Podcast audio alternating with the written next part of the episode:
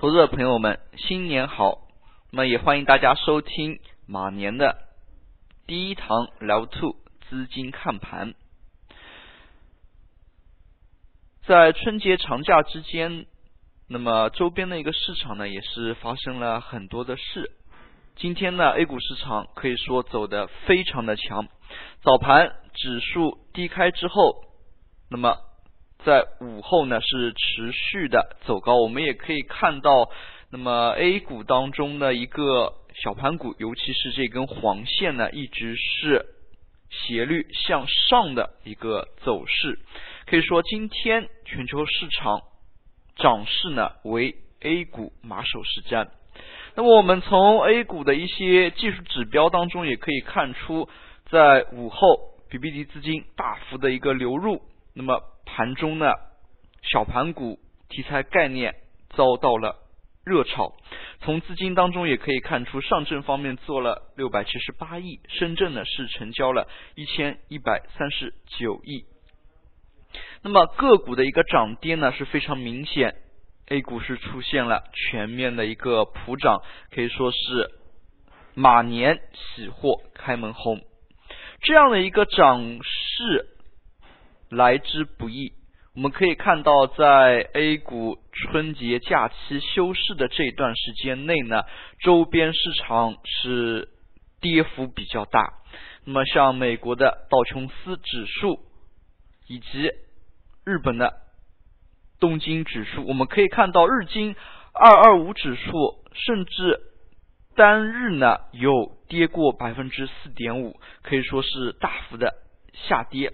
同样的，香港恒生指数呢也是比 A 股市场早开盘几天，我们也可以看到它也是在前几个交易日呢也是出现了一个明显的破位下跌。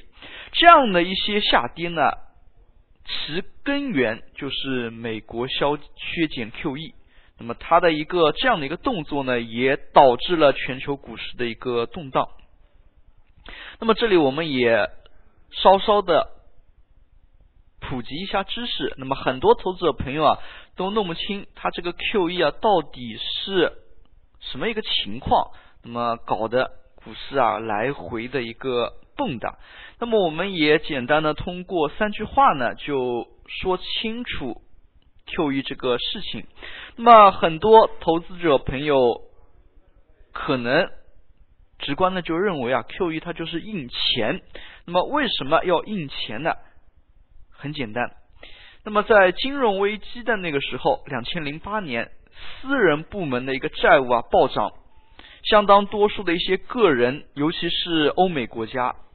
个人、企业呢都面临着债务的一个暴涨，那么它总体呢已经失去了一个偿债能力，它呢经济缺乏一个活力，那么没有自己的一些个造血的能力。那么政府这个时候出面了，政府呢通过政府部门的巨额负债，把私人的一些债务呢给转嫁到。政府的公共部门，其手段就是通过大量的发行债务，那么发行债务，美国国债，通过这样的一个手段呢，使得私人部门的一个经济呢明显好转。大家可以想啊，个人他的一个信用是有限的，但是政府呢，相当于是有无限的一个信用，所以通过这样的一个行为，把经济啊慢慢给盘活。那么，包括中国政府在内的其他国家各国政府呢，是被迫买美国国债。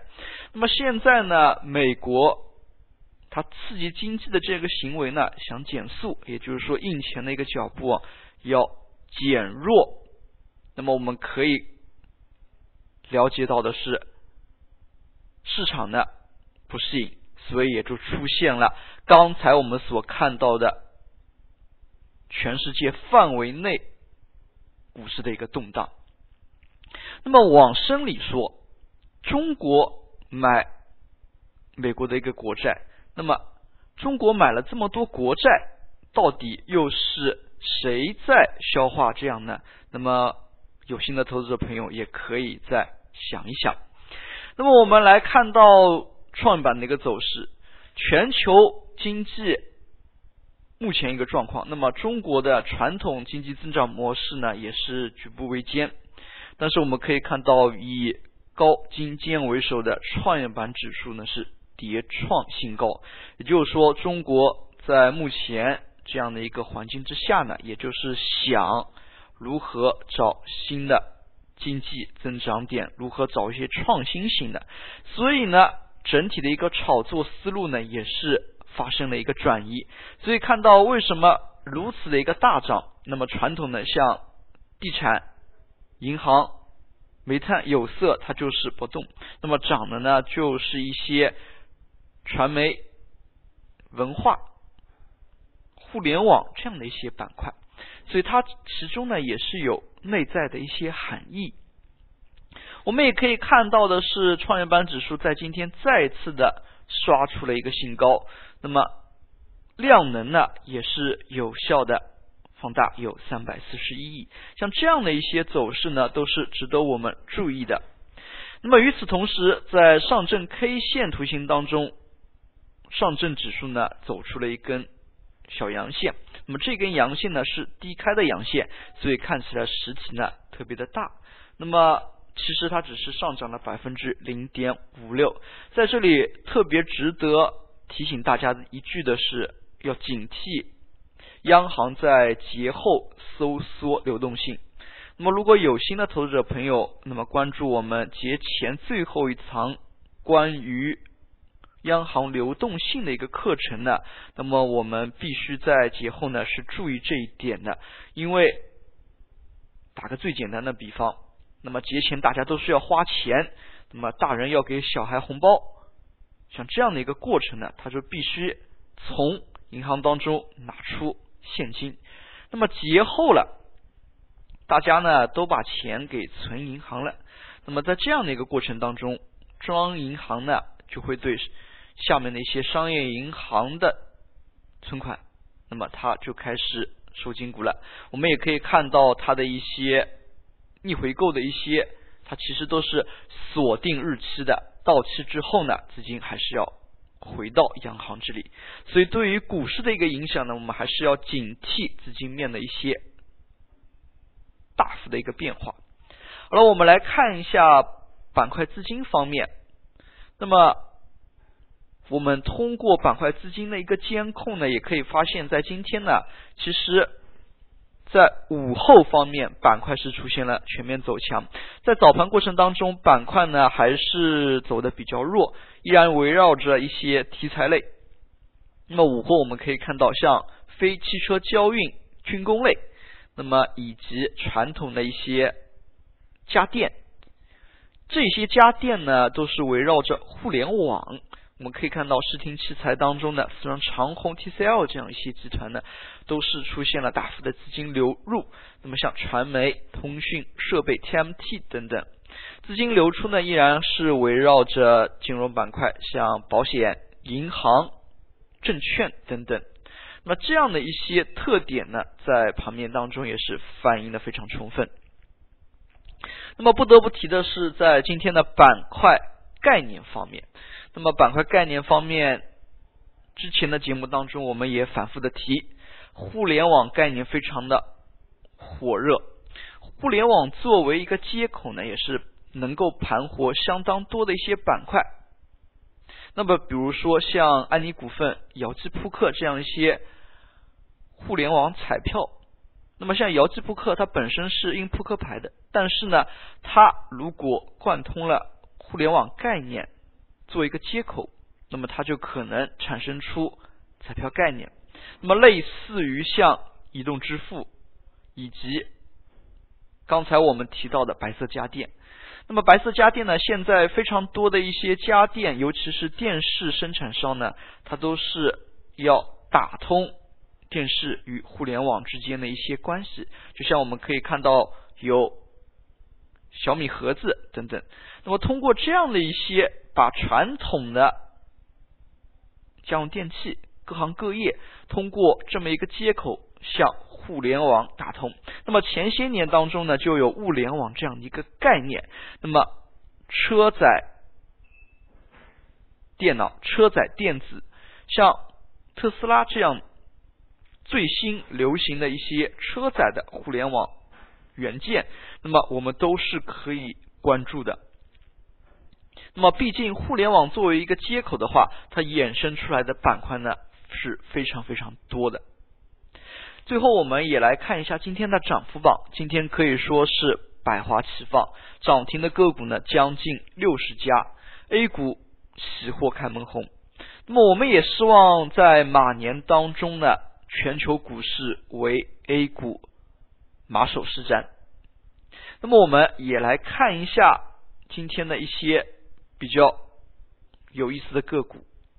那么我们注意到，在最近题材炒作的过程当中呢，我们特别留心的一点就是，有些个股呢，它股性呢就被突然激活了。这里我们就拿典型的像强生控股这样的一些个股来说明这个问题。其实炒作的一个逻辑，个股上涨的一个逻辑非常简单，只要有资金。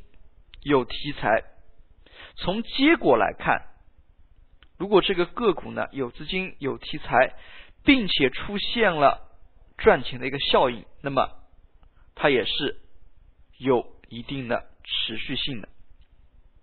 就像强生控股这样的一些个股，那么它本身呢是在上海自贸区当中的一些个股，其次它又有迪士尼概念。那么我们可以看到，在最近比较火热的、拼的比较凶的，一个是微信，一个是阿里巴巴。那么他们拼的什么拼的最凶呢？软件打车。那么我们知道，强生控股是公共出租车行业。那么尤其是上海本地的一些上海、北京、深圳这样一些城市呢，打的非常的难。像这样的一些题材。这样的一些多重炒作的一个逻辑在背后的一些个股，我们是要特别留心的。那么在平时呢，我们也要多留意一下新闻节目，对于这样的一些题材呢，也要有一定的敏感性。那么像这样的一些题材出现之后，那么如果它依然是有持续上涨的一些能力的，那么对于这样的个股呢，我们就可以多加以关注了。这也是最普通的一个炒作的逻辑。